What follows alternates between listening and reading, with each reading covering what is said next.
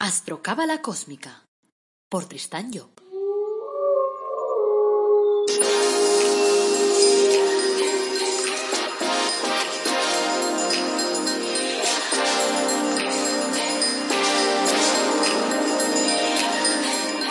Astrocábala Cósmica, episodio 129. Te brindo una calurosa bienvenida a Astrocábala Cósmica, el programa en el que te hablamos de reflexiones cósmicas, de astrología cabalística y de cábala y lo hacemos de forma directa, amena, clara. Este es el episodio 128. Es miércoles 24 de marzo de 2021. Esto es cábala y hoy hablaremos de Jecamia, el ángel número 16. Soy Tristan Job, tu astrólogo, cabalista y escritor cósmico, y llevo más de 30 años trabajando estos temas.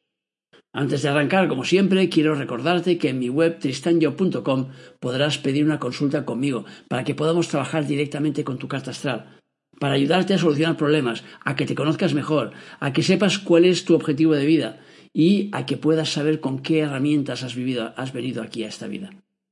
Siempre busco la parte positiva de las cosas, que lo sepas. Por lo tanto, hay gente que me dice, es que me da miedo que si encuentras algo malo, yo nunca encuentro algo malo porque las herramientas son herramientas. Lo malo es la forma en que tú la uses, no es la herramienta en sí. Por lo tanto, una sierra no es mala. Una sierra es mala si te dedicas, como en la matanza de Texas, a serrar a la gente que te encuentres por el camino.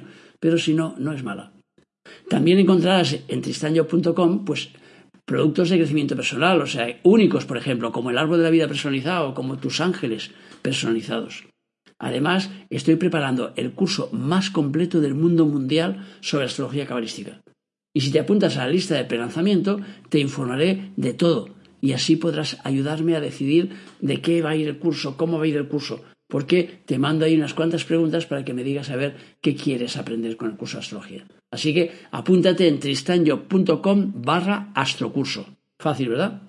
Bueno, vamos a liarnos hoy con el tema de hoy. Como siempre, vamos a trabajar este ángel eh, basándonos en el trabajo que realizó mi padre Kabalev en su libro Los dioses internos el libro en el que trabajó sobre los 72 eh, programas profundos de cada uno de los genes de la cábala. Entonces hemos dicho que este es el ángel número 16 y que se llama Jecamia. ¿Sus cualidades cuáles son? Pues primero nos dice que protege, eh, o sea, da protección a reyes y altos dignatarios nos ayuda a solicitar el favor de los reyes y de los grandes personajes, es decir, de los que están más arriba de nosotros mismos. Claro, no vamos a ir al rey a pedirle a hacer una petición, sino que se refiere a pedir a la gente que está en un nivel más alto socialmente que tú. También te da la lealtad de una persona y el ser leales nosotros a nuestras promesas. También te ayuda a conseguir la victoria contra los enemigos y te protege contra las acechanzas de rebeldes, sediciosos y traidores. Los puntos de regencia de este ángel número 16 Jecamia son a nivel físico de 15 a 20 grados del signo de Géminis. Y por rotación, es decir, de grado en grado, uno cada 72, regirá de 15 a 16 de Aries, de 27 a 28 de Géminis, de 9 a 10 de Virgo, de 21 a 22 de Escorpio y de 3 a 4 del signo de Escorpio. Ay, del signo de Escorpio, del signo de Acuario, perdón. Entonces, Jecamía es el octavo y último de los querubines. Los querubines son los ángeles de Josma, es decir, los que están en el centro número dos del árbol de la vida. Y se ocupa en Josma de los asuntos relacionados con Yesod. Sitúa en nuestra morada 16 la esencia llamada lealtad, que nos permite ser fieles a los principios. Si lo que deseamos es encontrar una persona que nos sea absolutamente fiel, pues busquemos eh, los grados de la agencia de Jecamía a partir de nuestro solo, a partir de nuestro ascendente, y nos encontraremos una persona absolutamente fiel. En los grados de Jecamía, meditemos sobre el tema de la lealtad, buscando ejemplos, por ejemplo, en la historia de personajes que han preferido morir antes que traicionar. La lealtad es una esencia que nos impulsa hacia arriba, nunca hacia abajo. O sea, no podemos ser leales a un bandido, a un criminal o a un traidor, aunque lo veamos en las películas. Solo inspira lealtad de verdad la persona que encierra en sí ciertas virtudes. Por eso siempre en los bajos fondos está lleno de traiciones y siempre vemos que nos enseñan en las películas cómo se traicionan los unos a los otros. ¿Por qué? Porque no hay lealtad. Se invoca este genio contra los traidores y para obtener la victoria ante el enemigo y liberarnos de los opresores, nos dice el texto tradicional. Se trata, claro está, de los traidores internos, porque son ellos los que al proyectarse al exterior hacen que en nuestra vida aparezcan los que nos traicionan. O sea que estos aparecen siempre cuando abrigamos pues propósitos que sean elevados. Cuando una de nuestras tendencias se levanta para realizar algo sublime, las que no pueden seguirle en su vuelo se convierten automáticamente en traidoras, porque nos retienen en la línea de flotación eh, o, o intentan retenernos en la línea de flotación en la que antes estábamos.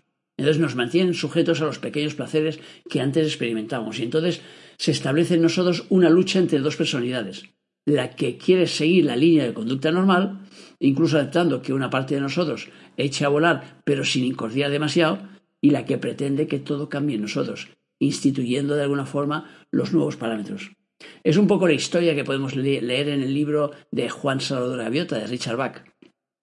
O sea, esta contradicción entre lo que vuela y lo que se mantiene sujeto a la tierra hace que en nuestra vida aparezcan personas que se interponen a la realización de lo superior, personas que suscitan en nosotros reacciones inferiores.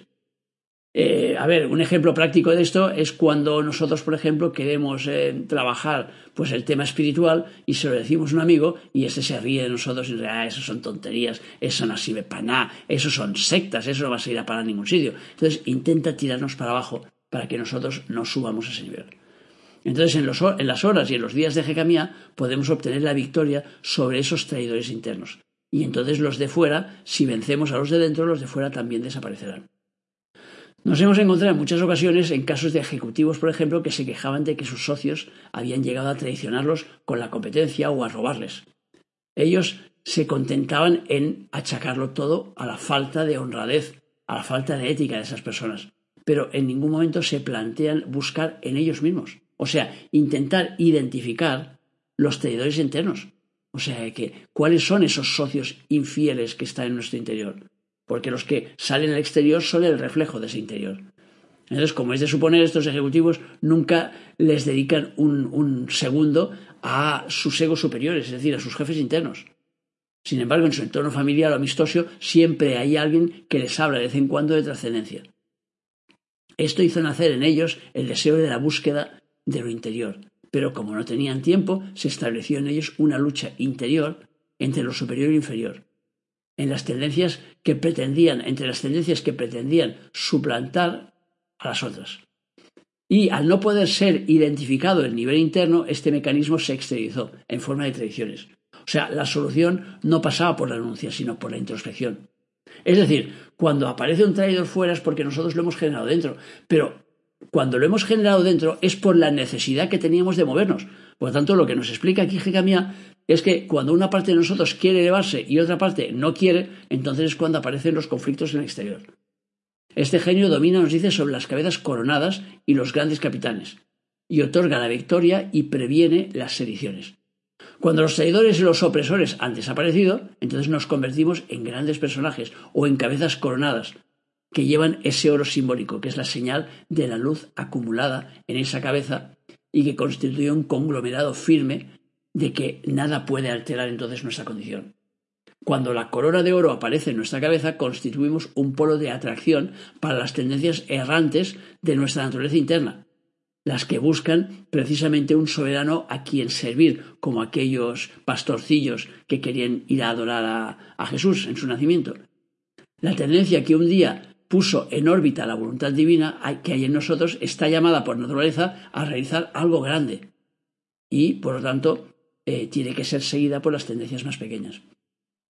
Pero cuando esa tendencia abandona el mundo del fuego, o sea, el de las intenciones, que le ha dado vida y se encuentra en el encrespado mar de los deseos, porque después, cuando miramos en el árbol de la vida, después de pasar por la zona de fuego, que es el mundo de emanaciones, que son los primeros centros, tenemos que pasar, para poder bajar hasta la tierra, tenemos que pasar forzosamente por ese mar encrespado de las emociones.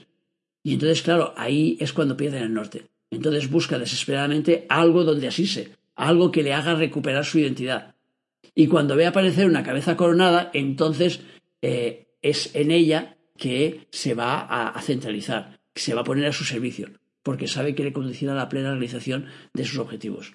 Entonces nuestra divinidad interna lanza constantemente impulsos que forman nuestro pueblo interno de tendencias. Primero circulan a su aire, Después se agrupan formando un grupo de presión que busca un rey al que obedecer. Para ser rey es preciso haber pasado por la prueba de la victoria sobre los traidores internos. Entonces aparece en nuestra, en nuestra cabeza, coronada, aparece esa corona de luz. La luz ha sobrepasado la barrera de las tinieblas y se ha encarnado en nosotros. Del mismo modo que el arco iris aparece sobre la nube más negra e indica que la luz ha vencido a las tinieblas. Jecamia, nos dice el texto tradicional, influencia sobre el hierro, los arsenales, queriendo expresar con eso el programa que este genio tiene un dominio sobre todo lo que es inferior. El hierro se subordina al oro, y así los demás metales, según la jerarquía planetaria que haya en ellos. Eso significa que los metales superiores poseen las cualidades de los inferiores y las sobrepasan. El oro tiene pues la fortaleza del hierro y, la capacidad conductora del plomo y el poder de alianza del estaño, por ejemplo. Entonces Jecamia influencia todo lo que guarda relación con el genio de la guerra. La guerra es el resultado de dos fuerzas que actúan desde posiciones enfrentadas. La primera guerra que estalló en el universo fue la del agua contra el fuego, y todas las demás guerras derivan de ese enfrentamiento. Entonces luego vino la guerra del aire contra el agua y después la de la tierra contra el aire. El objetivo de la guerra es la de conciliar, de integrar armoniosamente los elementos, unos en otros, de modo que esa influencia sobre la guerra de Jecamia significa que conduce la guerra a su objetivo, o sea, a la conciliación de posiciones enfrentadas. Las pacifica, las coordina, las hace ver, les hace ver la forma de integrarse en un movimiento creador. Entonces la persona nacida bajo la influencia de Jecamia tendrá un carácter franco, leal, noble, susceptible eh, de, seguir, de ser, de ser honorable, fiel a sus promesas. Cuando todas las fuerzas internas colaboran entre sí para la mayor gloria, gloria de, su, su parte superior, la parte superior que llevamos dentro, la franqueza, la lealtad y la nobleza sean las virtudes cardinales con las que se adorne nuestra personalidad. Luego la contrafigura de Jecamia nos dice el genio contrario que domina sobre los traidores y provoca las sediciones y las rebeliones. Los cabecillas promovidos por el Jecamía del abismo son los que defienden una posición inferior contra la superior. En la lucha entre el agua y el fuego serán los que defenderán los postulados del agua y entre la lucha entre el agua y el aire defenderán al aire. Y en la lucha del aire contra la tierra se pondrán del lado de la tierra. O sea, la persona se inclinará por lo más bajo que hay en ella y dará cancha así a sus tendencias inferiores. Ya hemos dicho ya más de una vez que la contrafigura del ángel eh, aparece cuando nosotros no utilizamos la parte de arriba de ese ángel. O sea que cuando no cogemos la energía de forma directa cuando nos llega, entonces después pues nos llega de forma indirecta.